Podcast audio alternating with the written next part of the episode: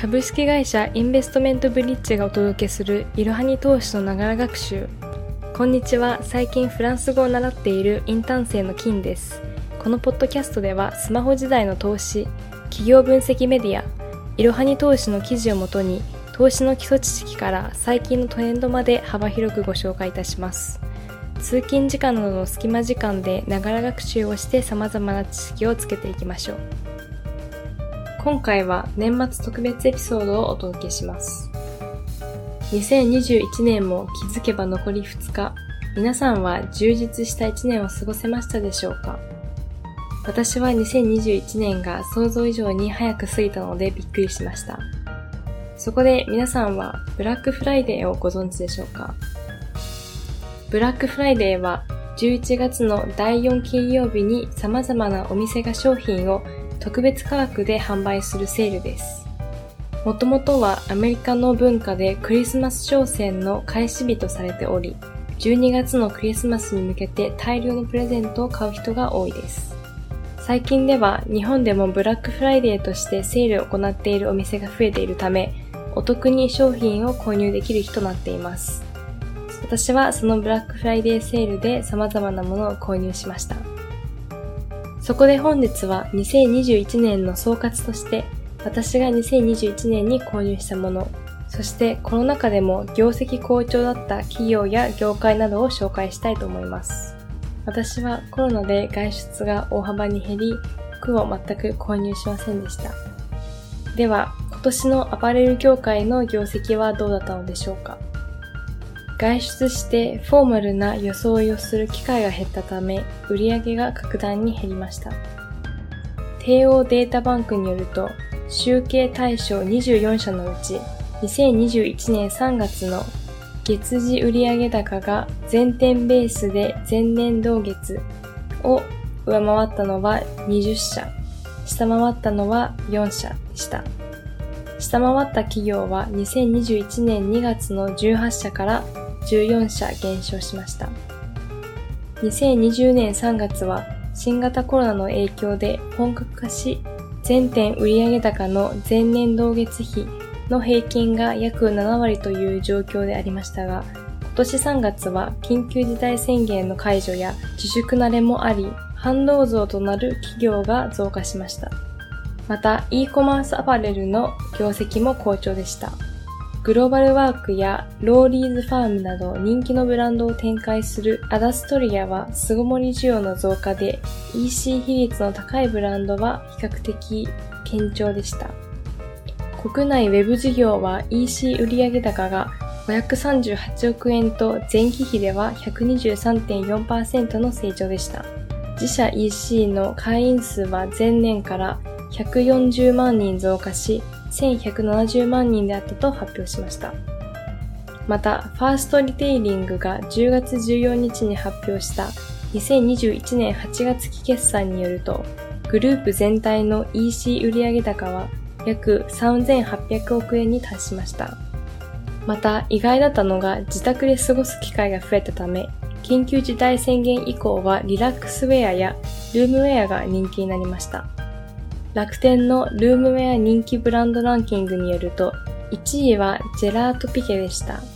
肌触りの良いふわふわもこもこのパジャマやソックスは女友達へのプレゼントとしても、レディースはもちろんメンズ、ベビー衣類も充実していることから、2021年人気のナンバーワンに輝きました。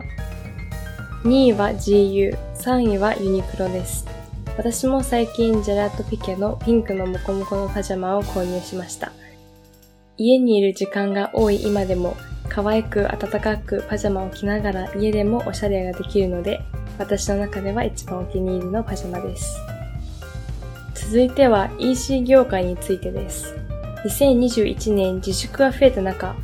外出してお買い物をする人が大幅に減りました。EC 利用者が増え、BNPL 業界やオンライン決済サービスが急激に成長しました。BNPL 業界は102話のいろはにポッドキャストでも紹介しましたが、Buy Now Pay Later の略で今買って後で払うという意味になります。これは新しい後払い決済のことで、主に EC、過去ネット通販での決済で利用されています。中でも楽天楽々後払い、ペイディ後払い、NP 後払い、メルペイスマート払いなど BNPL サービスに該当します。総合マーケティングビジネスの富士経済が発表した通販 e コマースの国内市場調査、通販 e コマースビジネスの実態と今後2021によると、2021年の通販 EC 市場の規模は15兆1127億円。前年と比べ10.1%増加しました。また、食品、産直品は店舗主体の総合スーパー、GMS や食品スーパー、SM がネットスーパーの展開を強化しました。GMS、SM といった流通系企業による店頭の食品、産直品などを自社物流網を活用して発送する店舗発送型のサービスを対象としたネットスーパー市場規模は2020年に約3000億円、2021年は3297億円まで増加しました。その他にも業績好調だったのが家電製品、パソコンです。テレワークの普及で EC においてもパソコン周辺機器の売り上げが大幅に増加しました。また、書籍ソフトは2020年に書店や CD、映像ソフト販売店が一時休業や時短営業で実店舗購入から需要が EC へと流入し、2020年の市場規模は2兆1167億円、2021年には2兆4000億を超えました。私自身もオンラインショッピングをする機会が増え、カナダで人気のショッピファイというオンラインサイトで生活必需品を購入しました。ショッピファイは EC サイト開発、運営を助けるプラットフォームとして175カ国100万ショップ以上に導入されるまで成長を遂げたカナダの企業です。特徴は他のプラットフォームとは違い、自分でオンラインストアの開設ができ、直接買い手に売ることができるという direct to consumer であることです。また EC サイトを展開するには自社でサービスを用意しパッケージを導入する必要がありましたが、サブスクリプション型のサービスモデルで EC サイトを開設できる容易さが評価されています。まだ日本での知名度は高くありませんが、今後 Amazon、楽天に続いて Shopify が急激に成長する可能性もあるので、ぜひ皆さんも関心を持っていただけたら嬉しいです。ところで皆さん、大晦日はどう過ごされますか？私は家でゆっくり過ごしたいと考えています。では、残りの2021年も楽しんでいきましょう。引き続き来年もいろはに投資を通じて皆さんに投資情報を発信し続けていきます。2021年ありがとうございました。ではまた2022年に皆さんとお会いできるのを楽しみにしています。本日も最後までご視聴いただきありがとうございました。ぜひこの番組への登録と評価をお願いいたします。ポッドキャストのほか公式 LINE アカウント、Twitter、Instagram、Facebook と各種 SNS においても投稿しているのでそちらフォローもよろしくお願いします。ローマ字でアットいろはに投資です。